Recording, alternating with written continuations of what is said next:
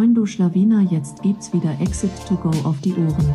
Das ist der Amazon Podcast, in dem dir Dustin und Johannes zeigen, wie sie Amazon Unternehmen aufbauen und anschließend verkaufen. Moin Meister. Und damit heißen wir dich herzlich willkommen zu einer neuen Ausgabe von Exit to Go. Heute haben wir wieder einen Gast am Start. Heute haben wir den Paul Hoppe. Paul hilft E-Commerce-Händlern beim Thema Controlling, greift den Leuten da unter die Arme, hat ein selbst erarbeitetes Sechs-Säulen-Prinzip, ähm, worüber wir auch heute zum Teil sprechen werden. Und ja, freue mich, dich heute hier zu haben. Moin, Paul. Hallo, ihr beiden. Vielen Dank für die Einladung. Freue mich total hier zu sein. Paul, magst du ein paar Sätze über dich sagen, wer du bist, was du machst und wie du auch zu dem gekommen bist, was du heute machst? Ja, klar, gerne. Ähm, also ich komme eigentlich schon immer aus dem Onlinehandel-Bereich. Ähm, fing damals im, im, Studium an, da habe ich dann Halbzeit bei einem großen FBA-Händler gearbeitet im Controlling in der Finanzabteilung und die auch damit aufgebaut. Ähm, ja, nach dem Studium dann auch direkt irgendwie gestartet, hat sich so rumgesprochen, kamen so die ersten Anfragen rein, ob man da nicht auch mal reinschauen kann, die Finanzen von verschiedenen kleineren so FBA-Startups. Und das habe ich dann auf Freelance-Basis gemacht. Und irgendwann wurden es dann so viele Anfragen, ähm, dass man da einfach mal was, was Größeres draus rummachen, ähm, drum ziehen musste, ähm, weil die immer abzulehnen war dann doch zu schade. Und mhm. äh, dann haben wir die WRK gegründet mit zwei ehemaligen Kollegen, die ich noch aus meinem ersten Unternehmen dann quasi kannte. Und ja, damit machen wir jetzt seit anderthalb Jahren ähm, die Finanzen und das Controlling für viele größere E-Commerce-Startups hier. Genau. Nice. Und ist es so, dass die, die Hauptkunden wirklich auch FBA-Seller sind oder wer, wer ist so der typische Kunde bei euch bei WHK Controlling? Also der typische Kunde ist definitiv auch FBA-Seller. Also ich denke, Amazon macht bestimmt so 80 Prozent vom Gesamtumsatz aller unserer äh, Klienten aus. Das ist einfach der stärkste Kanal und da denke ich, haben wir auch am meisten Expertise aufgebaut. Ja. Okay, okay, spannend. Ähm, be bevor wir tiefer in die Themen reinsteigen, eine Frage, die mich noch interessiert mit, mit was, was sind so klassische Probleme, mit denen die Kunden zu dir kommen? Also was ist so ein Klassiker, wo, was, was dann in der Mailbox ist, was für ein Problem sie haben? Oder ist es einfach so, wir brauchen Support bei Controlling oder haben die meistens schon eine Ahnung, wo es denen fehlt? Ja, das ist eine gute Frage. Ähm, vielleicht kann man es auf einige wenige Punkte runterbrechen. Meistens ist es wirklich Kostentransparenz ähm, in verschiedenen Bereichen. Ähm, dass viele Unternehmer nicht wirklich wissen, was sie verdienen und woran sie Geld verdienen und wo sie vielleicht auch ihr Geld verlieren.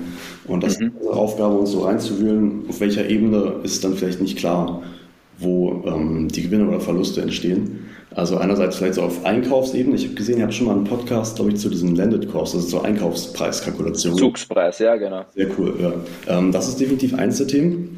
Mhm. Und wenn man das hat, dann kann man weiter schauen, so auf diese Verkaufsebene, sei es Werbekosten oder die ganze Fulfillment-Struktur, wie sieht es da aus? Äh, läuft da alles rund? Ähm, und dann kann man auf Unternehmensebene schauen, eben wie es da, gibt es vielleicht einen Vertriebskanal, der profitabel ist, ein anderer, der nicht profitabel ist. Mhm. Oder sind es einige Produkte, die vielleicht profitabel aussehen? Ähm, viele nutzen ja Sellerboard, deswegen ist es immer ein cooles Beispiel. Und ähm, da gibt es ja Werbekosten und einer davon sind diese Sponsored Brands Kosten. Und die werden zum Beispiel oder wurden lange Zeit überhaupt nicht umgelegt, mittlerweile ein bisschen. Und es kann also sein, wenn ihr euch in Sellerboard ein Produkt reinklickt, das sieht super profitabel aus, aber eigentlich verliert das Geld. Wir hatten da mal ein ganz witziges Beispiel von einem Klienten, der hat, glaube ich, mit einem Produkt, äh, man sich reingeklickt hat, super positiv, 20, 25 Prozent Marge, alles gut. Und wenn man wirklich mal diese Sponsored Brands Kosten umgelegt hat auf das Produkt, die dafür angefallen sind, hat er, glaube ich, vierstellig Verlust gemacht mit dem Ding im Monat. Äh, und das okay. ist auch so eine Sache, die man vielleicht nicht sofort sieht. Und genau da schauen wir dann rein, wie kann man diese Kosten transparenter machen in dieser ganzen Wertschöpfungskette. Mhm. Und das ist, glaube ich, so das Hauptding. Hm, vielleicht noch zwei, drei andere kleine Punkte. Wäre auf jeden Fall so eine Margenkalkulation, aber ich meinte, da gehen wir vielleicht auch noch mal gleich rein. Mal so grob anzureißen, dass da wirklich alle Kosten drin sind. Ähm, Sachen wie Zwischenlager, äh, Retourenschäden, Riesending und auch PPC-Schäden, weil PPC-Kosten würden vielleicht nicht in die Kalkulation mit reinnehmen, aber die PPC-Schäden mhm. schon weil die fallen ja trotzdem an. Also wenn ich ein Produkt verkaufe und das wird retourniert, habe ich ja trotzdem PPC dafür ausgegeben und den Schaden sollten wir auch irgendwie berücksichtigen. Und das sind so ein paar Punkte, die vielleicht nicht immer drin sind und dass so ein Produkt dann am Anfang irgendwie vielversprechender aussieht, als es dann am Ende vielleicht eigentlich ist. Und dann steckt man die ganzen Initialkosten und Zeit rein äh, und dann läuft das nicht so gut. Genau. Also auch einfach auch diese Unsicherheit, dass vielleicht irgendwas fehlt, aber sie wissen vielleicht gar nicht was. Genau. Oder, genau. oder? Also okay. ein Gefühl, dass da irgendwo vielleicht das nicht so profitabel läuft, wie es könnte, oder dass man nicht so viel mhm. im Konto hat, wie man eigentlich haben müsste. Das ist so meist der ausschlaggebende Punkt. Ähm, und dann ja, muss man halt schauen, wie kann man sich dem nähern, woran liegt das, ja. Okay, ähm, wir hätten sich jetzt so gedacht, dass wir vielleicht so diesen ganzen FBA-Prozess durchspielen, das heißt von Produktrecherche oder Produktentscheidung bis auch, ähm, wie du gesagt hast, PPC kontrollieren oder so, dass wir da vielleicht immer so ein Part von Controlling dazu spielen. Mhm. Ähm, und fangen wir einfach an. Ähm, ein FBA-Seller ist jetzt, äh, überlegen sich zwei Produkte zu sourcen, Produkt A oder B. Ähm, hat jetzt alle Financial zusammen, also wie viel das kostet, hat aber jetzt nur 5000 Euro Kapital, für welches soll er, soll er sich entscheiden? Wie, wie, wie gehst du da vor? Wie würdet ihr da vorgehen? Genau, ähm, halt mit einer ganz klassischen Produktkalkulation. Wichtig sind hierbei zwei Kennzahlen, man kann vielleicht noch eine dritte dazu nehmen. Ähm, das ist äh, ROI und Marge. Ähm, und da ist definitiv die entscheidende der ROI, also was für einen Return kriege ich auf dem investierten Kapital. Und was sich da immer sehr gut macht, sind Produkte, die einen relativ geringen Einkaufspreis haben, aber im Verhältnis sehr hohe Amazon-Gebühren. Weil das heißt, dass mein eingesetztes Kapital im Verhältnis zum Verkaufspreis ähm, sehr hoch ist. Und all diese Amazon-Gebühren zahle ich ja erst, wenn der Kunde gekauft hat. Das heißt, die kann man komplett wegstreichen. Ähm, also definitiv immer ROI. Berücksichtigen ROI ist die ausschlaggebende Größe, wenn es um Produktsourcing geht. Ähm, wie gesagt, gut machen sich Produkte, die da ein cooles Verhältnis zwischen Einkaufspreis und Amazon-Gebühren haben. Und Marge so als ja, sekundäre Größe dazu nehmen, weil ein bisschen absolutes Geld muss man ja auch mit dem Produkt verdienen. Und wir haben es ja jetzt zum Beispiel wieder im März, dass Amazon die äh, Verkaufs- oder FBA-Gebühren erhöht.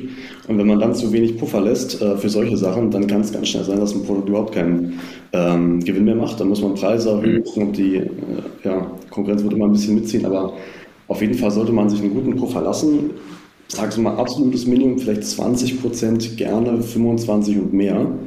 Ähm, aber ja, das, das, braucht man einfach, um Sachen abzufedern, muss der PPC von zahlen. Ähm, dann ja, muss man überhaupt erstmal, genau, Geld muss damit reinkommen. Und die absolute Größe spielt natürlich auch eine, eine kleine Rolle, eine untergeordnete nach dem, nach dem Roll dann einfach. Ja. Okay. Ähm, wie ist denn jetzt, wenn ich ähm, ein Produkt habe mit, mit einer hohen ROI, hm. also Return on Invest, aber ich weiß, dass ich das, dass ich ein Jahr brauche, bis ich das irgendwie zurück habe. Würde ich dann immer noch mit dem ROI gehen oder mhm. mit der Marge? Ja, du meinst, weil die Initialkosten, also für Konformität, Bilder und Co. so hoch sind, dass aufgrund der kleinen absoluten Marge das total lange dauert, bis es wieder reingeht.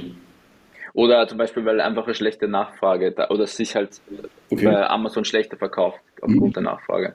Ähm, also das ist in dem Fall gar nicht so ein großes Problem. Wenn ich jetzt einen hohen habe auf ein Produkt, was ähm, wenig Umsatz macht, verdiene ich ja trotzdem immer noch gut Geld damit und ich kriege mein Kapital ja trotzdem verzinst zu diesem guten mhm. ROI. Ähm, also auch wenn ich wenig Geld quasi anlege, vielleicht ein bisschen von den Produkten weggehen, wenn ich wenig Geld anlege, aber das sehr profitabel, soll es ja trotzdem machen. Mhm. Ähm, also immer nach dem ROI gehen, auch wenn es vielleicht weniger Nachfrage hat.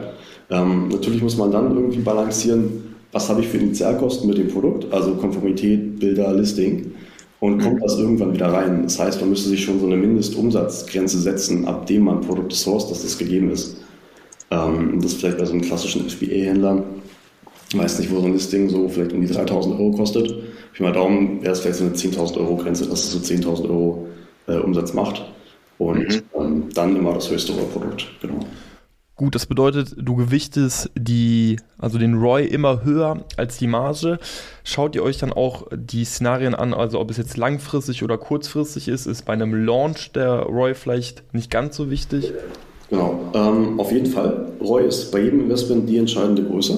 Und so würde ich ein Produkt auch sehen. Ein Produkt ist für mich ein Investment. Es ist wie eine Aktie kaufen. Ähm, da stecke ich mein Geld und hoffe, dass es den größtmöglichen Return bringt. Und auch langfristig, weil wenn ich sage, ich habe keine Kapitalprobleme, dann habe ich zu wenig investiert. Ähm, weil Kapitalprobleme sollte man immer haben, ähm, mhm. weil wenn man es nicht ausgibt, dann verzinst es sich nicht.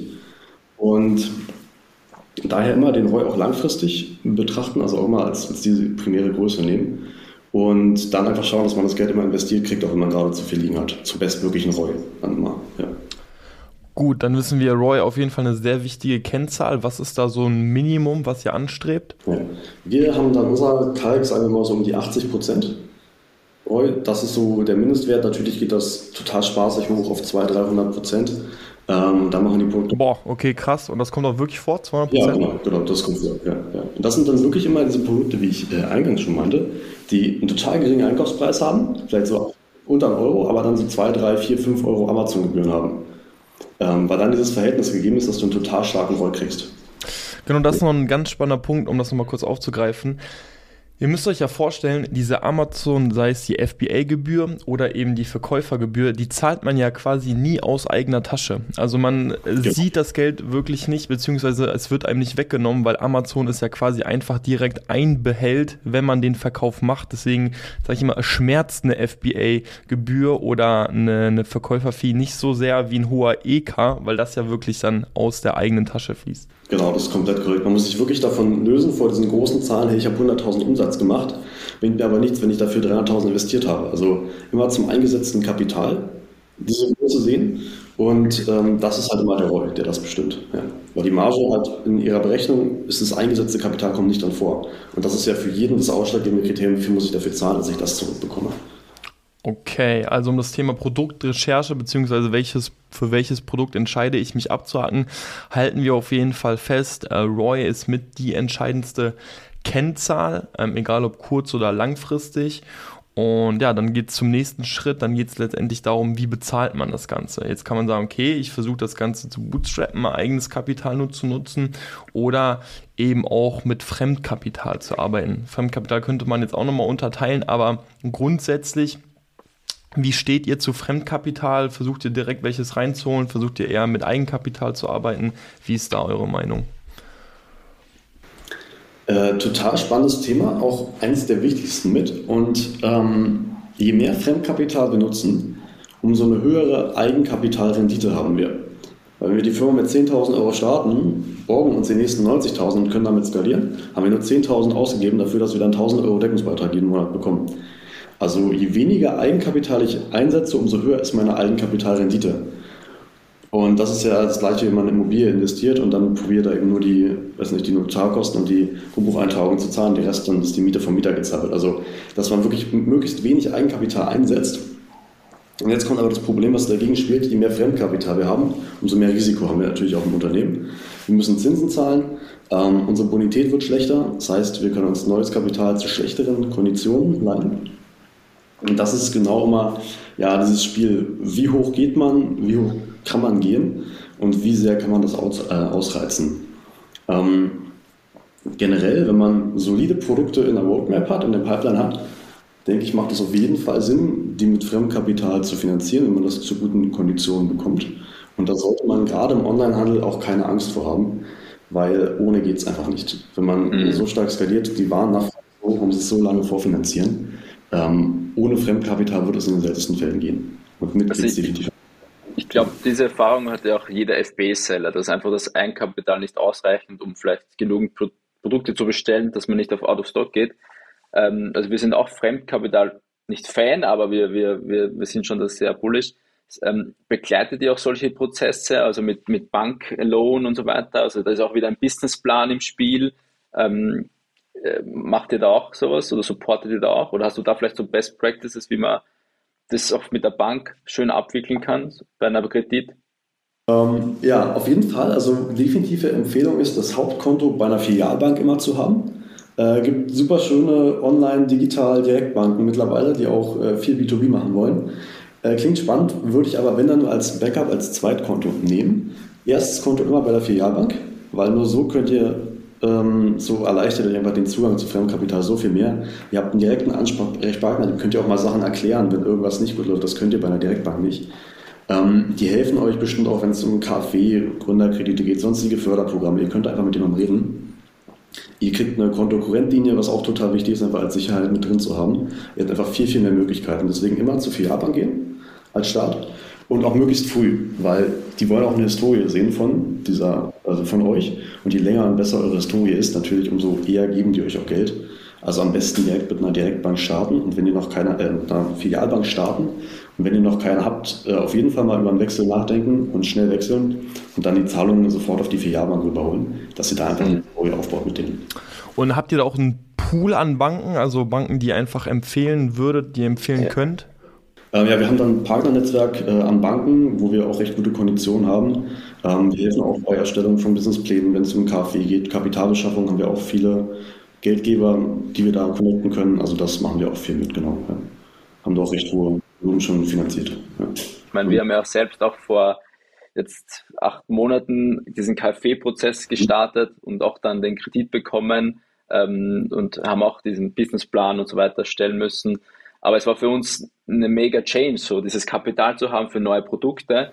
Ähm, und wichtig dabei ist halt auch, dass man schon so ein Proof of Concept hat, glaube ich, dass man schon drei Monate oder ein halbes Jahr oder sogar ein Jahr zeigt, der KfW-Bank oder der Bank, dass man Umsätze macht.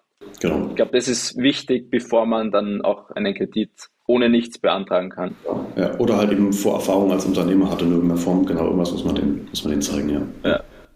ja. Okay, das heißt, ihr seid auf jeden Fall auch für Fremdkapital. Du hast gerade schon selbst gesagt, es macht fast keinen Sinn, nicht mit Fremdkapital zu arbeiten.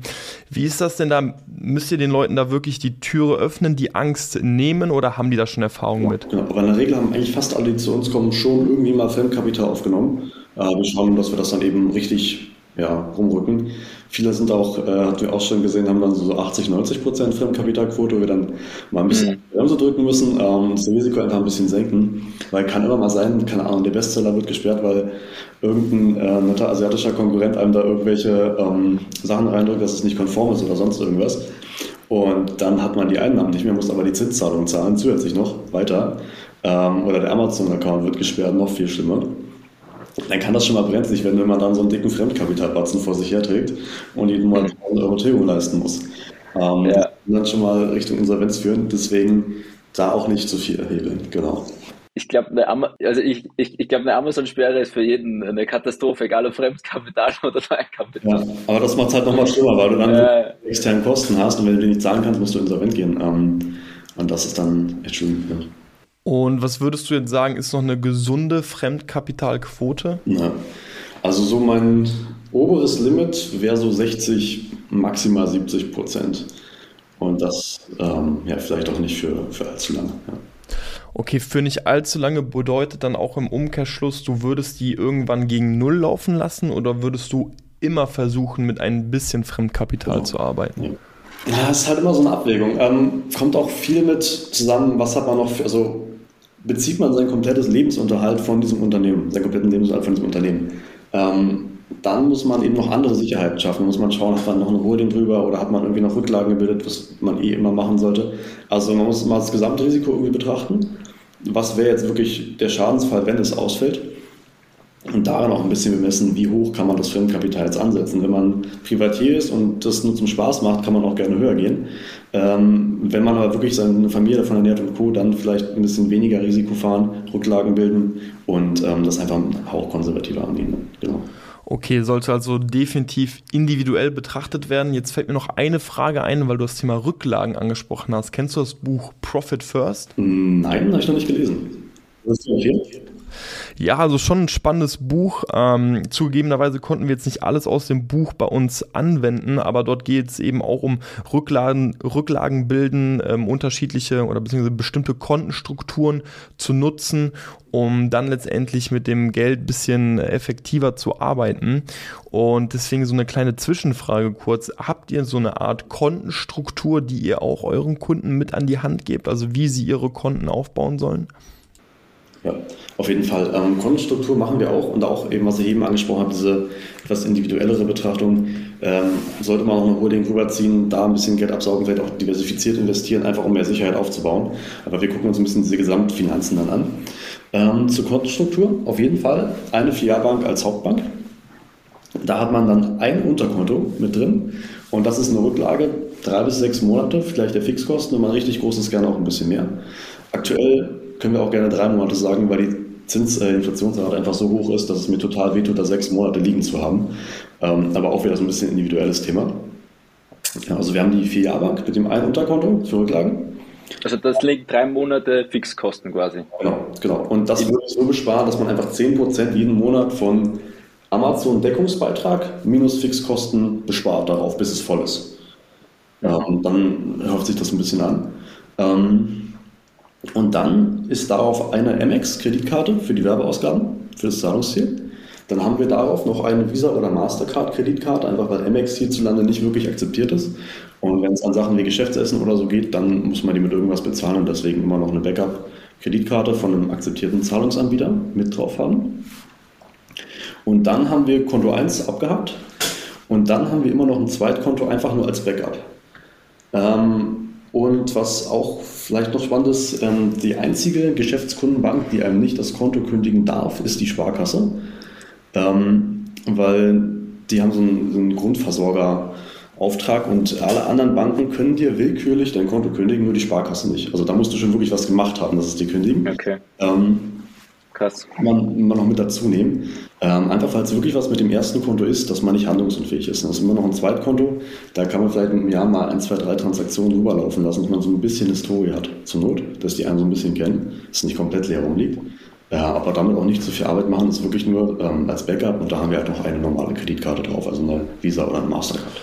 Okay, das bedeutet, ihr würdet wirklich empfehlen, das Hauptkonto bei der Sparkasse zu haben? Ähm, ist ein bisschen persönliche Präferenz. Also ich habe es noch nicht erlebt, dass wirklich ein Konto willkürlich gesperrt wird, weil in der Regel verdienen die auch Geld mit. Ist immer nur so ein kleiner Bonus. Und was man auf jeden Fall auch merkt, ähm, alles steht und fällt ja eh mit dem Bankberater, den man dann wirklich hat. Also wenn man super Beziehung zu dem hat, dann kommt man alles viel leichter ran. Und dadurch, dass die Sparkassen diesen regionalen äh, Ansatz haben, ähm, sind die schon viel gewillter mit einem zu reden als diese ganz großen Banken, die dann vielleicht auch ein bisschen über einen weggucken, gerade wenn man noch sehr am Anfang steht und noch nicht so eine Historie aufgebaut hat. Ja, dann Shoutout an meine Mutti, die bei der Sparkasse arbeitet und mir da mein Geschäftskonto eröffnet hat. Ich habe Glück gehabt, dass ich diese Richtung. Ich, vielleicht ganz so ganz kurz dazu, ich meine, wir haben ja auch die Kontenstruktur vor einigen Monaten angefangen. Wir haben auch so Thematik gehabt, was, was richtet man, macht mein Konto für Umsatzsteuer, für Körperschaftssteuer, das ja auch irgendwann anfällt oder für Waren. Ähm, also das, das, das separiert er gar nicht so, sondern ihr macht hauptsächlich ein Rücklagenkonto und ein Sicherheitskonto, falls das andere mal ausfällt. Genau. Ähm, alle anderen Sachen separieren wir nicht. Das wird in meinen Augen viel zu kompliziert, wenn du für jede Steuer irgendein Unterkonto liegen hast. Und ähm, Problem ist, wenn du es da liegen hast, dann arbeitet es nicht. Und für uns sind sämtliche Steuerzahlungen Teil der Cashflow-Planung. Also das gehört alles in die Cashflow-Planung. Und wenn die stimmt, dann kann man auch mal die Steuern begleichen. Genau. Die würde, mal, die würde mich interessieren, wie, wie ihr das so macht. Also habt ihr also wirklich so ein, so ein Template, wo ihr alles einträgt und dann ja, es ja, weil, eine Eigenlösung, ja. die hat auch ein bisschen äh, Logik hinter, also nicht nur, nur eine Excel ähm, wo man das dann eben machen kann. Aber bei den Steuern, also auf Produktebene, machen wir das mit der Umsatzsteuer. Also checken wir, wie viel Umsatzsteuer fällt an, wie viel führen wir ab, wie viel kriegen wir zurück. Ähm, mhm. Und gleich mit der Gewerbesteuer, da kann man sich auch beim Steuerberater umhören, hey, wie viel wird anfallen, wann ist die fällig und dann kann man die auch mit einplanen. Also sämtliche Steuerzahlungen sind für uns halt äh, wirklich dann Teil der Cashflow-Planung. Ja. Ich meine, was was lebt von dieser Cashflow-Planung, ist ja auch immer diese Aktualisierung, weil genau. das ist ja immer nur ein Forecast. Das wird ja nie auf den Cent oder Euro genau überhaupt hinpassen. Das heißt, habt ihr da wirklich so einen monatlichen Prozess, wo ihr einerseits die Ist-Zahlen einträgt und das dann auch updatet, so, weil ich tue mir da immer dann schwer. Also eigentlich müsste man ja wöchentlich, monatlich updaten, weil ansonsten bringt es ja fast gar nichts, oder? Oder wie, wie, wie, was ist so die Best Practice, genau, was also ihr bei euren Kunden macht? Updaten wir bei den meisten einmal im Monat. Das ist so eine gute Mischung aus oft genug, aber auch nicht zu viel Arbeit. Also es ist auch mal eine super individuelle Betrachtung. Wenn ich gerade am Anfang stehe, ich habe ein, zwei Produkte, dann brauche ich nicht eine riesen Cashflow-Planung, dann muss ich gucken, die ersten Zahlungen koordinieren und das passt. Und dann merkt man halt irgendwann, dass der Schuh doch drückt und dann muss man die einfach komplexer machen. Das ist ein laufender Prozess, die muss immer so gut sein, wie man eben komplex ist. Mhm. Und wir updaten die wirklich einmal im Monat, das muss auch sein. Da muss man sich ransetzen, macht nicht immer Spaß, weil es immer ein bisschen das Gleiche ist. Aber davon lebt halt äh, wirklich alles. Also das ist, finde ich, das wichtigste Instrument, äh, um Onlinehandel stark zu wachsen. Vielleicht auch kurz reingehen, wie machen wir das? Es gibt ja auch viele Anbieter, wenn man beispielsweise seine BWA reinschmeißt und dann rechnen die einem irgendeinen Cashflow aus. Davon halte ich überhaupt gar nichts, also besonders nicht im Onlinehandel, weil du kannst, die haben ja die ganze Pipeline, die ganze Zukunft nicht im Blick, das ist mal so eine rückblickende Ansicht, um dann irgendwie zu schauen, wie könnte der Cashflow sein. Ähm, wir planen das komplett selbst. Ähm, Gibt es verschiedene Posten. Äh, einerseits ist ein Produktforecast oder ein Umsatzforecast. Und anhand da können wir zurückrechnen, wie viele Zahlungszuflüsse und Abflüsse haben wir. Da können wir auch die Bestellung planen. Dann gibt es einen Posten für Unregelposten, nennen wir das. Einfach was so, weiß nicht, ich kaufe mir einen neuen Laptop für 1500, ich habe hier einen neuen Bürotisch. Äh, ab einer bestimmten Euro-Größe muss das eben eingetragen werden, je nach Unternehmensgröße, dass man das mit hat. Ähm, und daraus kann man sich dann eigentlich alles ableiten. Ne? Weil ich, ich, das ist aus meiner Wahrnehmung so der größte Pain bei vielen. Wie, wie viel Cash brauche ich in drei Monaten? Genau. Oder wann ist theoretisch mein Cash-Bestand weg, wenn ich so weitermache? Ja. Ähm, und Cashflow-Plan, wir, wir haben es mal für ein Jahr geplant, das geht. Wird halt ein bisschen ungenauer, was dann immer an der Absatzprognose oder Umsatzprognose scheitert. Ähm, wir machen es jetzt für sechs Monate in der Regel und das klappt sehr gut. Ja. Perfekt, dann würde okay. ich jetzt zum nächsten Schritt übergehen, nachdem wir also uns für ein Produkt entschieden haben, entschieden haben, wie wir das Ganze bezahlen, also Fremdkapital oder Eigenkapital und schon unsere perfekte Kontenstruktur aufgesetzt haben, geht es dann ja zu dem Punkt, wie importiere ich das Ganze? Also nehme ich äh, Schiff, Bahn oder eben Flug? Habt ihr da ja, eine, eine Faustregel, kalkuliert ihr das auch aus? Also sagt ihr, okay, Flug geht zwar am schnellsten, kostet aber auch am meisten, aber dann können wir schon anfangen, Geld zu verdienen. Oder ist das gar kein Diskussionspunkt bei euch? Also nehmt ihr beispielsweise immer Schiff? Ähm, wie geht ihr da vor? Habt ihr da irgendwelche Templates? Nimm uns einfach mal gerne mit, wie ihr es macht. Ja, total gerne. Ähm, auch wieder ein Riesenthema und zwar spielt da sehr viel dieser Cash-to-Cash-Cycle rein. Also wie lange dauert es, bis ich mein Geld für das Produkt ausgebe, bis ich es wieder in der Tasche habe, weil ich es abverkauft habe? Und je kürzer der Cash-to-Cash-Cycle ist, umso besser, umso gesünder ist mein Unternehmen, umso mehr kann ich mit Eigenkapital skalieren. Ähm, vielleicht so ein Richtwert für so die klassische FBA-Schiene wäre so 200 Tage, den man ja. zumindest haben sollte. Das trifft bei uns auch circa zu, ja. Genau. Und welche Transportart nehmen wir? Wenn wir sagen, wir machen in Asien Import, dann würde ich immer auf Container gehen, wenn es möglich ist, ähm, weil die Mehrkosten für Bahn und äh, Fracht einfach die Zinskosten übersteigen, wenn ich es fremd, äh, fremdfinanzieren würde. Also wenn ich sage, ich hätte das Geld jetzt nicht, um diese Bestellung aufzugeben, dann würde ich weniger Geld verlieren, wenn ich einfach einen Kredit dafür aufnehme und es dann per Bahn verschiffe, als wenn ich ähm, das per Luft hole. Natürlich gibt es immer diese Engpässe, wo man auf jeden Fall dann per Luft oder Bahn was holen muss, einfach um sicher auf Stock zu gehen. Ja. Das, das kommt auf jeden Fall vor. Ja. Okay, 200 Tage, also bis das Geld wieder da ist. Und wie macht ihr das mit den Nachbestellungen? Also wann ist für euch der richtige Zeitpunkt, die Bestellung wieder auszulösen? Ähm, also zwei Tage wäre dieser Cash-to-Cash-Cycle, also wie lange das Geld dauert, bis es wieder drin ist. Ähm, was du gerade ansprichst, würde ich als Bestellzyklus ähm, beschreiben. Also in welcher Frequenz bestellen wir? Das ist nochmal eine andere Betrachtung, die auch total spannend ist, ähm, weil damit kann man auch sehr, sehr viel steuern. Ähm, es gibt vielleicht so die Möglichkeiten, lang, kann ich mal kurz gegenüberstellen, langer, kurzer Bestellzyklus. Was sind so die Unterschiede?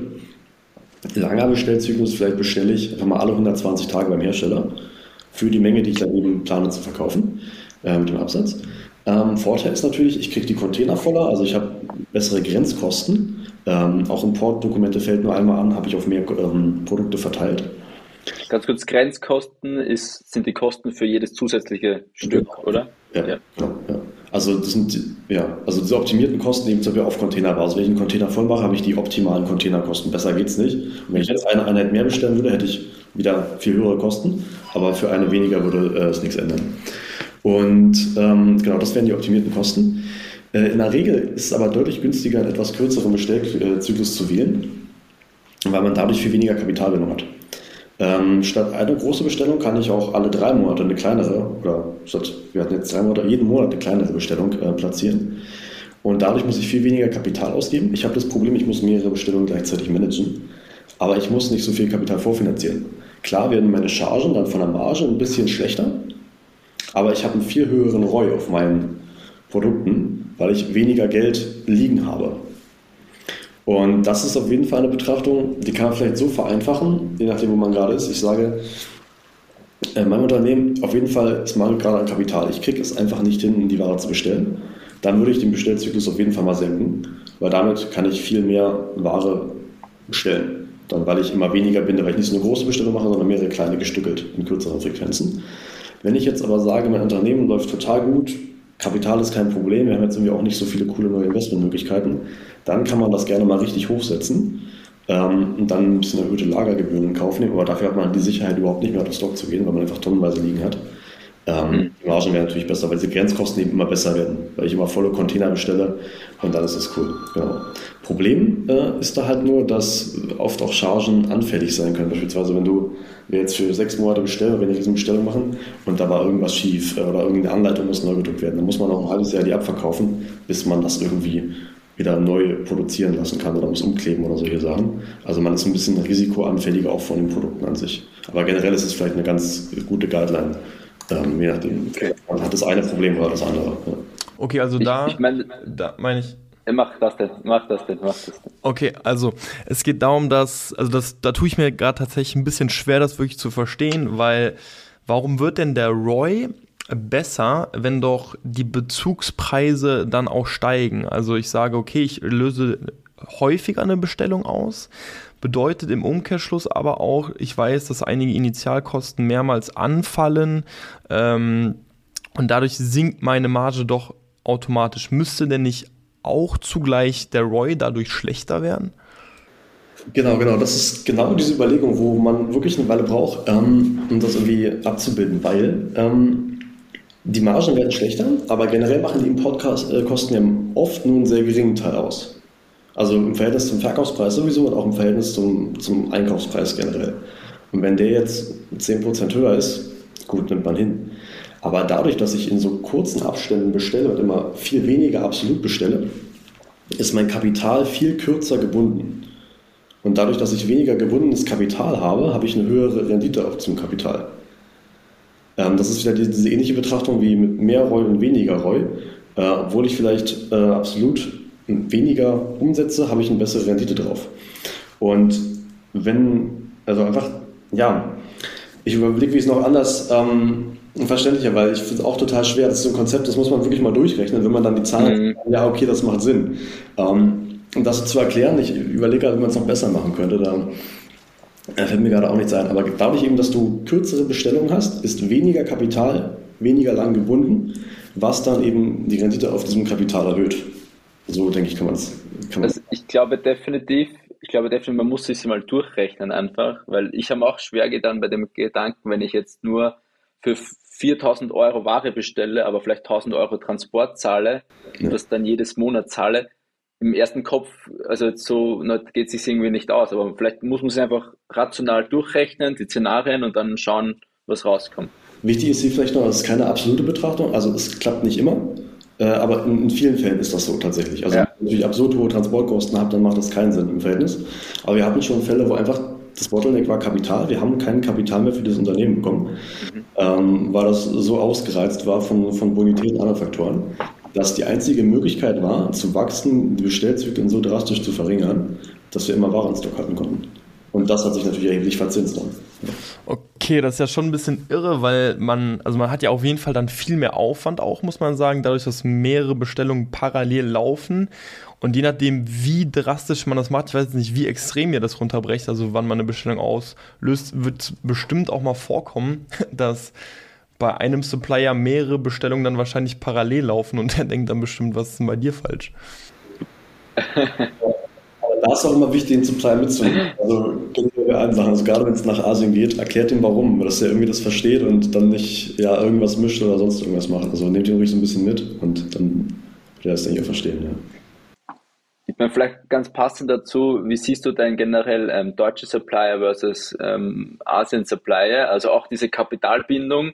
Sagen wir, wenn in Deutschland zahlst du den doppelten EK, jetzt einfach nur mal eine, eine Hausnummer in den Raum rechnest du das dann auch durch oder so, wenn du da deutsche Supplier hast? Oder wie findest du generell den, den Mix da? Also lokale Supplier sind immer total geil.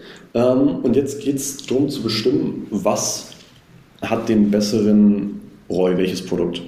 Und das heißt, wir müssen irgendwie vergleichbar machen, ein deutsches Produkt mit doppeltem EK, dafür aber kurze Lieferzeiten, also die muss man ja auch irgendwie ja, berechenbar machen dadurch aber auch die ganzen anderen Vorteile, 30 Tage Zahlungsziel und was damit noch kommt, äh, vielleicht auch ein bisschen diese ähm, Conversion-Verbesserung, weil aus Deutschland. Und das müssen wir jetzt irgendwie gegenrechnen gegen den Asien-Import. Und das machen wir so, dass wir eine Jahresrendite uns berechnen von dem Produkt. Wir sagen also, wenn wir jetzt auf ein Jahr gucken, was für eine Rendite hat dieses Produkt? Wenn wir es einmal aus Asien bestellen, dann machen wir eine zweite Kalkulation aus und tragen da die ganzen deutschen Metriken ein. Also 30 Tage Zahlungsziel, die 2 Euro statt Einkauf, 1 Euro Einkaufspreis. Und wenn man das auf eine Jahresrendite runterrechnet, hat man eine exakt vergleichbare Zahl. Und dann kann ich sagen, deutsches Produkt hat eine Jahresrendite von 85 Prozent, asiatisches Produkt hat 90 Prozent, asiatisches Produkt wird gesourced. Ähm, kann ich euch total gerne mal unsere Kalk geben, da ist es drin. Das jetzt zu erklären, ist, glaube ich. Äh, Schwierig, ohne es zu zeigen, ja. Generell, wie es funktioniert, ist dadurch, dass man eine verschiedene Anzahlungspunkte hat und verschiedene Zeiten, wo das Geld gebunden ist. Also beim äh, asiatischen Hersteller musst du anzahlen, hast dann Transport, was alles, wo das Geld immer gebunden ist, und beim deutschen nicht. Und dadurch, dass da so viele Unterschiede sind von den Zahlungszielen, wirkt sich das eben auf die Rendite aus. Und so kann man das vergleichbar machen. Hänge ich euch total gerne einfach mal eine Kalk an. Da kann man einfach mal für sich Produkte durchrechnen. Wie gesagt, eine Kalk für Deutschland, eine Kalk für China aufmachen und dann äh, kann man das genau gegenüberstellen. Sehr cool, ja. Sehr cool. Das bedeutet also auch, ihr habt zwei wirklich komplett alleinstehende Kalkulationen dann, wo ihr im Grunde von Einkaufspreis über ähm, ja, Import, was ja dann ein Bruchteil nur ist in Deutschland, zu VK. Ähm, alle Variablen sich im Grunde unterscheiden, eventuell sogar der Absatz. Und die könnt ihr dann wirklich ähm, vergleichen und vergleicht das dann aber auch wieder auf Jahresbasis, richtig? Genau, genau. Man hat eine komplett zweite Produktkalkulation. Einmal für das Deutsche, einmal für das Asiatische. Ja.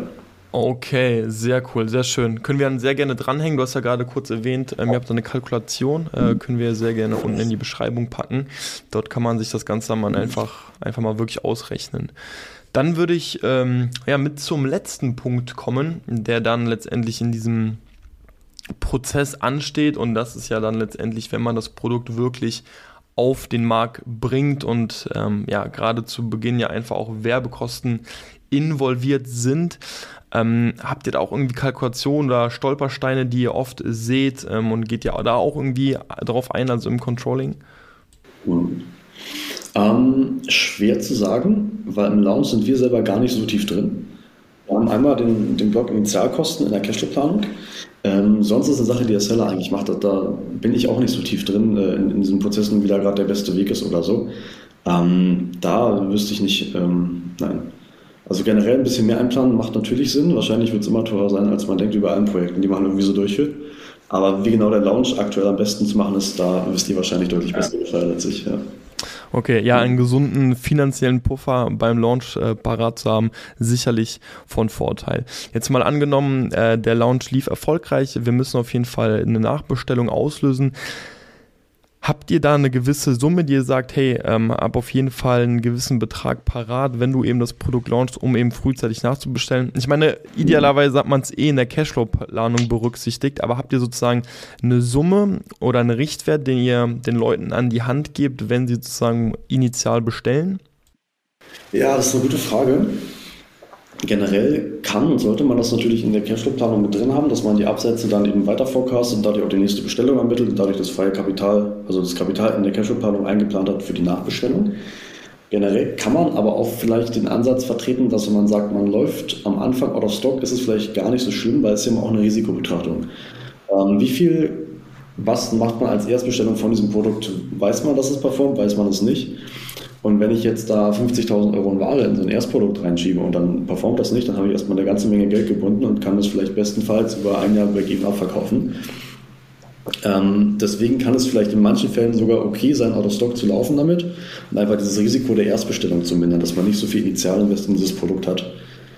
Ähm, das muss man abwägen. Vielleicht beim Produkt, wo man sich nicht so sicher ist oder man vielleicht generell nicht so einen guten Track Record bei den letzten Produkten hatte und nicht so eine starke Marke, wo einem dann alles abgenommen wird, kann es vielleicht auch okay sein, äh, mal eine kurze Zeit out of stock zu laufen. Ja. Einfach um diese Risiko zu begrenzen.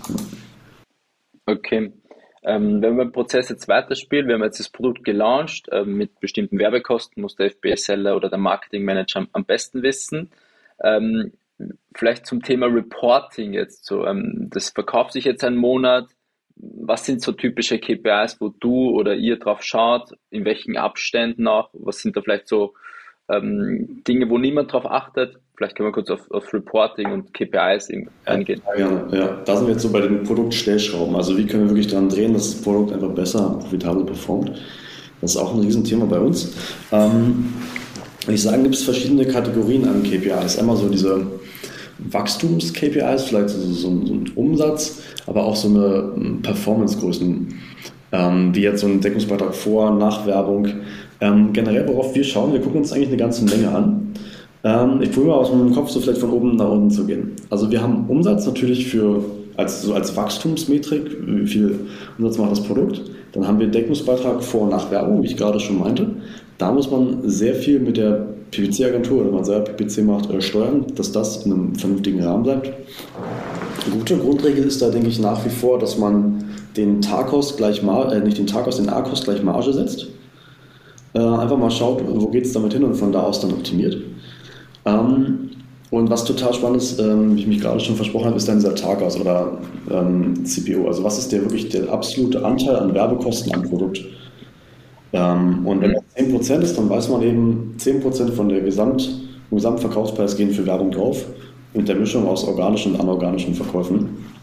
Und damit kann man sehr, sehr gut steuern und damit kann man auch gut sehen, ob ein Produkt jetzt von der Werbung her profitabel ist oder nicht.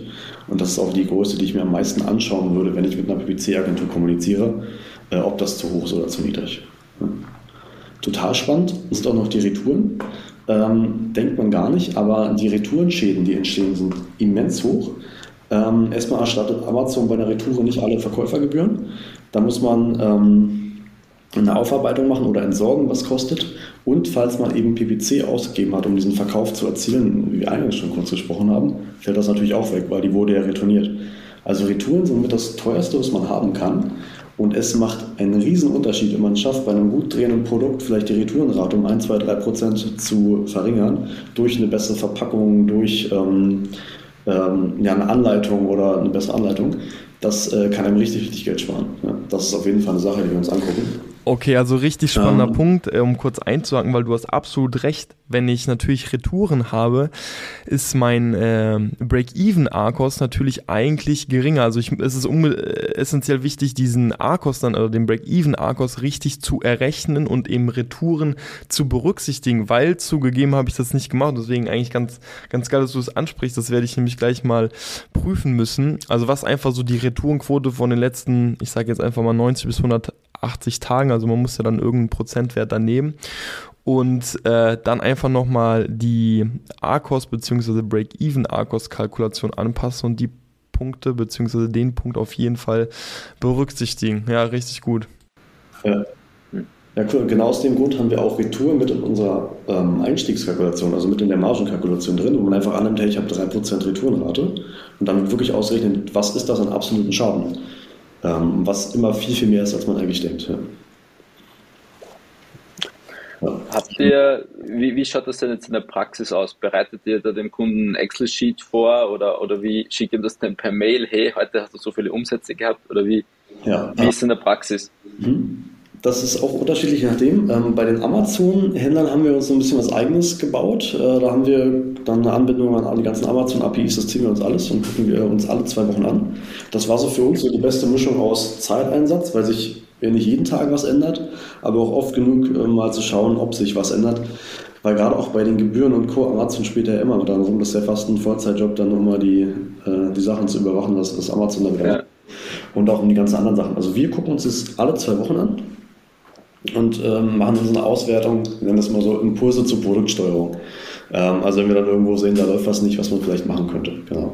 Ähm, was auch noch bei uns drin ist, was ich auch total spannend und wichtig finde, sind diese Traffic-Kennzahlen, ähm, sei es ähm, Seitenklicks, ähm, Impressionen und dann kriegt man ja auch über die Werbedaten diese Click-Through-Rate, also von den die Werbe-Click-Through-Rate her. Ja. Und das ist total cool für Split-Tests. Wenn man ein neues Titelbild split-testet oder solche Sachen, dann kann man sich das mal anschauen, hat einen guten Indikator, ob das dann wirklich gut war oder nicht. Ja. Das okay, das heißt, ich habe so ein Tool, da kann ich meinen Amazon-Account anbinden. Das nimmt sich alle Daten von P PPC und auch die Financials und generiert mir automatisch diese Vergleiche, also zwei Wochen im Vergleich zu den letzten zwei Wochen und ja. auf Produktebene und dann kann ich irgendwo reinschauen, okay, bei dem Produkt war die Marge oder der äh, PPC-Wert zu schlecht. Genau. Das die Renturen zu hoch. Genau, und wir gucken uns das halt alle zwei Wochen an und schreiben dann eine Auswertung dazu. Ähm, weil wir sehen ja auch viele Accounts und können vielleicht ein bisschen besser beurteilen, woran liegt es jetzt wirklich. Also man kann dadurch halt wirklich sehr schnell, sehr schön runterbrechen, woran es denn eigentlich liegt. Man sieht, Umsatz bricht ein, das alleine sagt einem ja gar nichts. Dann guckt man sich an, Werbekosten, sind die auch gesunken oder nicht? Und dann kann man sich so ein bisschen langhangeln, an welchem Indikator liegt es wirklich, dass hier die Performance eingebrochen ist. Ja. Und für Leute, die jetzt nicht das Tool verwenden, äh, ja. klassisches Excel dann, wo man die Zahlen manuell reinträgt oder? Ja, so würde ich es wahrscheinlich machen dann, ja. Ähm, aber da gibt es auch andere Anbieter, wo man, äh, oder andere Tools, also ich würde wahrscheinlich schon ein Tool empfehlen bei sowas, weil das doch sehr viel manueller Aufwand ist dann. Und wenn nicht, ja, Excel-Sheets, alle Kennzahlen rein und dann äh, alle. ne? Ja, das ist. Aber es lohnt sich wirklich. Also was man da hebeln kann, wenn man sich einfach regelmäßig diese Produktperformance mit allen Stellschrauben anguckt, das ist ja das, das Wichtigste mit. Ja. Ich meine, das spannende Thema, ich habe auch mit Dustin darüber gesprochen, so Reporting für uns, ja oder nein, macht man sich den Aufwand, alle zwei Wochen oder wöchentlich diese KPIs durchzugehen. Und man braucht natürlich immer so dieses, dieses Commitment, was mache ich jetzt mit der Information? Wie kann ich diese Information jetzt auch in, in Maßnahmen umsetzen? Da tue ich mir oft noch schwer, so oder wie auch so zu arbeiten. Jetzt bei den Retouren ist es relativ einfach, wenn ich sehe, das geht von 5% auf 8%, dann schaue ich mir die Retourenberichte an und, und sehe, okay, da ist was passiert am Produkt oder an der Charge oder so. Und, und bei manchen Stellschrauben tue ich mir oft noch schwer, wie kann ich davon Maßnahmen ableiten. Mhm. Ja. Ähm, ja, aber auch fixe Routinen, wie man da vorgeht, das stimmt auf jeden Fall. Ähm, also ich finde, ein guter Start ist immer, sich so diese größeren KPIs anzugucken, also sei es Umsatz und Profitabilität. Und dann zu schauen, passt das, in welche Richtung geht das? Und wenn es in eine falsche Richtung geht, halt, woran liegt es denn wirklich? Und dann kannst du halt immer weiter ja, dich wie so tiefer rein. Runterbrechen. Genau, genau. Weil du siehst ja, keine Ahnung, wenn Umsatz runtergeht, aber Werbekosten steigen, dann muss ja die Conversion Rate wahrscheinlich das Problem sein. Oder, also man kann dann so ein bisschen sich, sich langhangeln. Ist, mal, ist eine Sucharbeit, die auch immer sehr individuell ist, alle paar Wochen, ja. Ja. ja. Hm. Okay. Ähm, ich glaube, der Prozess ist soweit ähm, jetzt von A bis Z quasi durch. Mhm. Wie, kannst du noch Input geben? Auch, also Buchhaltung und Rechnungswesen ist ja auch ein wenig Teil Controlling oder so generell. Ähm, begleitet ihr das auch? Habt ihr da auch so einen, einen äh, Empfehlungskatalog? Hey, so müsst ihr eure Belege verwalten mit diesen Tools oder so? Oder ist das eigentlich jetzt gar nicht euer Part? Ähm, wir schauen uns auf jeden Fall auch mal die Buchhaltung immer an. Ähm, erstmal gucken wir, ob da nicht noch Schuhkartons benutzt werden, was zum Glück bei den FBA-Händlern nicht mehr der Fall ist, äh, sondern dass die alle digital irgendwann geladen werden und das ist super. Ähm, dann haben wir ein bisschen Kontakt mit dem Steuerberater. Also erstmal prüfen wir die BWAs, die vom Steuerberater kommen, ob das so hinhauen kann. Und dann können wir noch ein paar Impulse setzen, wenn es dann so zur Steueroptimierung geht. Ähm, darf, darf, ich da kurz einhaken? So, ihr prüft die BWAs, das finde ich ja immer spannend, weil ähm, was, was gibt es da so typische Fehler, sage ich mal? Weil ja. ich, ich kenne es nur aus meiner Erfahrung, so der Klassiker ist dieser Wareneinsatz und, und Sellerboard. Also das, das gibt es immer diese Abweichungen. Genau. Ähm, äh, hakt ihr da nach oder sagt ihr oder erklärt es nur dem Seller, warum das so ist? Genau, das ist mit der größte oder? Punkt, ähm, dass der Warenbestand halt nicht korrekt vom, äh, von der Buchhaltung erfasst wird. Richtig, ja. ja. da muss man auf jeden Fall äh, drauf achten. Und was wir machen, wir schicken halt jeden Monat eine Inventurliste dem Steuerberater zu, dass er die dann immer aktualisieren kann. Ah, das macht er wirklich. Ich schicke den Bestandswerte monatlich zum Steuerberater. Das kann er dann einbuchen und dann ist auch der Wareneinsatz fast ident mit Sellerboard. Genau. Okay. Ähm, das, also die oder viele Steuerberater, mit denen wir zusammenarbeiten, die wirklich viel E-Commerce machen, die verlangen das auch von ihren Klienten, ähm, dass, die, dass es monatlich kommt. Mhm. Das kriegt man hin. Ähm, und dann kann man halt immer noch schauen, wie gesagt, wenn es an die Steueroptimierung geht, einerseits Lohnsteueroptimierung, welche Kosten kann man vielleicht doch über die Firma laufen lassen, die man aktuell noch privat zahlt. Kann man vielleicht eine andere Struktur fahren, dass man nicht privat, weiß nicht, noch ein ETF spart, sondern über eine Holding woanders hin. Also dass man da ein bisschen schaut, dass man sich nur das Minimum, was man zum Gutleben braucht, auszahlt.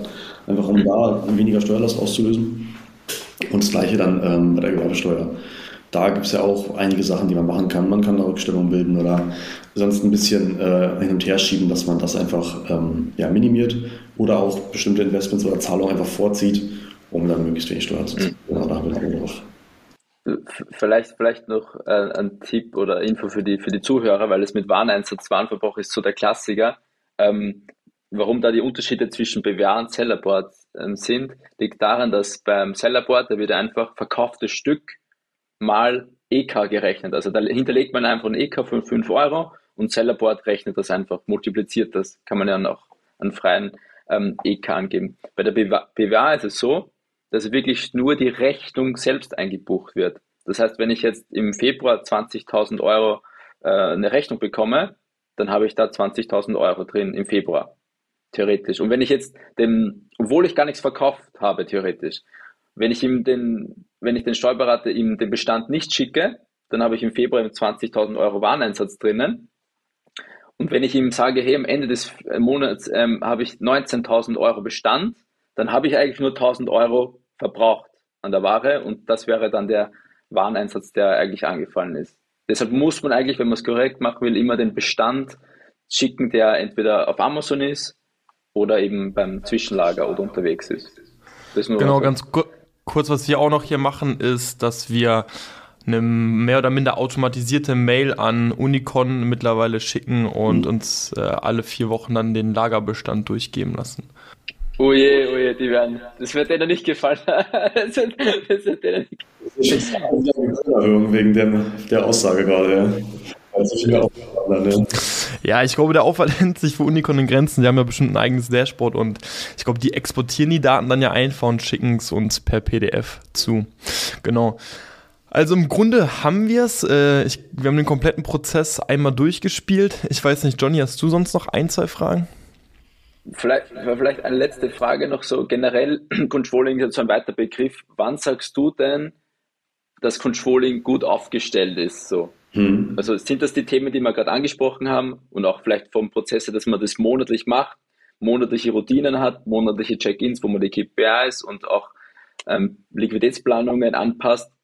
Oder wann sagst du, Controlling ist jetzt top aufgestellt ja. bei einem FBA-Seller oder E-Commerce? Mhm. Da haben wir auch lange drüber nachgedacht. Ähm, wir haben dafür uns so sechs Säulen, sechs Pfeiler ausgemacht, wo wir eben sagen, wenn die alle gut betrachtet sind, man da mhm. Prozesse in diesen sechs Säulen etabliert hat, dann kann man da recht sicher sein, dass das alles passt. Ähm, das einerseits das Prozesscontrolling, in vielen waren wir auch schon sehr tief drin.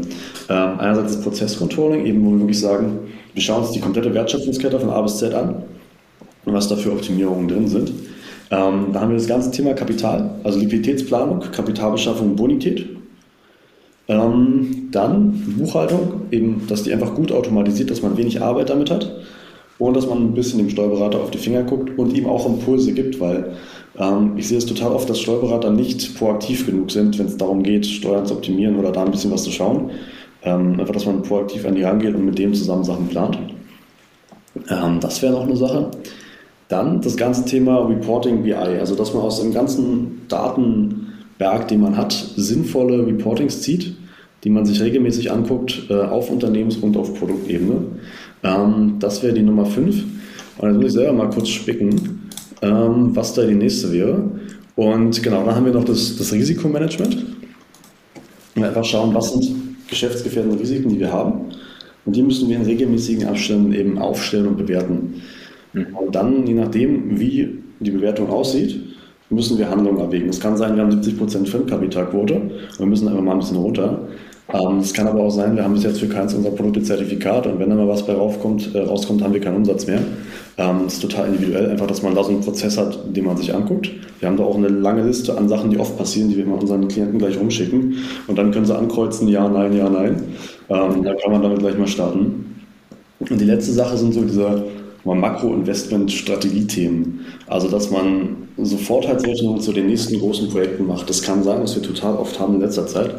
Ähm, was mache ich jetzt an nächsten großen Schritten? Mache ich eine USA-Expansion? Total gefragt. Äh, vielleicht eine eigene Lagerhaltung oder bringe ich die nächsten zehn Produkte, die ich in der Roadmap habe, für Amazon Deutschland raus? Und so eine Sache rechnen wir uns halt auch durch. Das Projekt hat die Rendite, das Projekt hat die Rendite, kostet so und so viel. Wir machen das in der Reihenfolge oder das gar nicht. Also diese Makro-Investment-Entscheidung einfach ähm, durchrechnen und ähm, bedenken. Genau. Das sind so die sechs Sachen, die wir in der Betreuung auch machen. Mhm. Und wo ich denke, man sich immer mal zu jedem, was nicht, eine Asana-Task oder so baut, überlegt, was könnte dazugehören und das probiert aufzustellen, denke ich, hilft das total viel, um einfach alles abgedeckt zu haben, dass man weiß, so Bereich Finanzen hat man eigentlich ein Auge drauf und das passt. Ja. ja. Also ich selber merke, dass wir selbst noch viel äh, daran arbeiten können und wir sind schon zu zweit. Ähm, also ist schon krass, dass ein FPS, also ein FPS-Seller kann ja das gar nicht mehr alle, alleine machen, so diese ganzen Themen ist ja auch nur Controlling, also da gibt es ja auch Marketing, Produktrecherche etc. Ja, genau, ja. Also man hängt mit der Größe zusammen. Am Anfang kann man nicht alles abbilden, das ist dann so und je größer man wird, dann muss man aufholen. Ja. Genau, genau. Ähm, wir haben jetzt fast eine Stunde durch, ähm, so, super viele Controlling-Inhalte. Wenn jetzt jemand da draußen sich genau in der Situation fühlt, dass er sich Controlling vielleicht unsicher fühlt oder vielleicht einfach nochmal einen Experten braucht, wie kann man dich, wie kann man euch erreichen und vielleicht auch, wie wäre so ein Ablauf dieses Consulting-Thema. Mhm. Gerne. Also erstmal erreichen äh, könnt ihr jetzt immer auf LinkedIn einfach gerne Paul Hoppe eingeben, mir schreiben. Äh, bin da immer offen für, für Nachrichten oder wenn es mal kleinere Fragen sind. Und ansonsten auf unserer Webseite www.whk-controlling.de. Das ist die eigene Webseite mal hinbekommen. Ähm, und da kann man eine, eine, Anfrage stellen. Da fragen wir so ein paar Grunddaten ab und dann ruft einer vom Team an, äh, an bei dir. Und wir klären einfach mal ganz grob, ob das passt, ähm, von beiden Seiten, ob wir wirklich helfen können. Und wenn das steht, dann setze ich mich mit demjenigen mal eine Dreiviertelstunde hin, wie jetzt hier im Call, und äh, kann mir dann alle Fragen stellen. Und dann können wir mal ein bisschen tiefer reingehen. Ja, und am Ende schauen wir dann, ob wir zusammenfinden. Und dann sehen wir uns das nächste Mal im Kickoff-Call, wo wir so die, äh, ja, das sollen so ein bisschen priorisieren. Wo drückt der Schuh am meisten? Wo können wir am meisten hebeln? Und dann starten wir rein. Super. Und ich habe zusätzlich dieses Controlling-App, das ist getrennt oder ist das ein Part? Genau, genau. Das ist äh, eine Software. Also das ist eigentlich das Tool, was wir selber rausgebracht haben für unsere Klienten zur internen Nutzung. Das haben wir dann irgendwann mal als SaaS-Tool einfach umgebaut, das quasi noch das alleinstehend äh, möglich ist und, und rausgebracht. Ähm, und das kann man eben als alleinstehende ja, SaaS-Plattform nutzen. Das ist so eine Mischung aus Warenbestandsmanagement, also dass du äh, einen guten Überblick über alle Inventory-Sachen hast plus eben viele Aufarbeitung von den Zahlen. Also man hat so eine interne Bilanz, man weiß, was hat man für Vermögenswerte, du hast das Reporting drin und, und solche Sachen sind damit drin. Genau. Okay. Krass, ja. Okay. Ähm, Dustin, hast du noch was? Ansonsten. Nur noch Danke zu sagen, war auf jeden Fall eine sehr lehrreiche Stunde. Ähm, Johnny, ich denke, wir beide werden uns jetzt gleich tatsächlich auch noch zusammentun, gucken, wie wir das eine oder andere direkt implementieren können. Ja, auf jeden Fall. Genau, also Kontaktinfos packen wir in die Beschreibung. Jeder, der sich bei dir melden möchte, weiß wo. Und ja, ich sage einfach mal bis zum nächsten Mal. Vielen Dank, hat mich sehr gefreut. War auch sehr spaßig, die Stunde ging total schnell rum. Und jederzeit wieder dann. Danke dir, Paul. Ciao.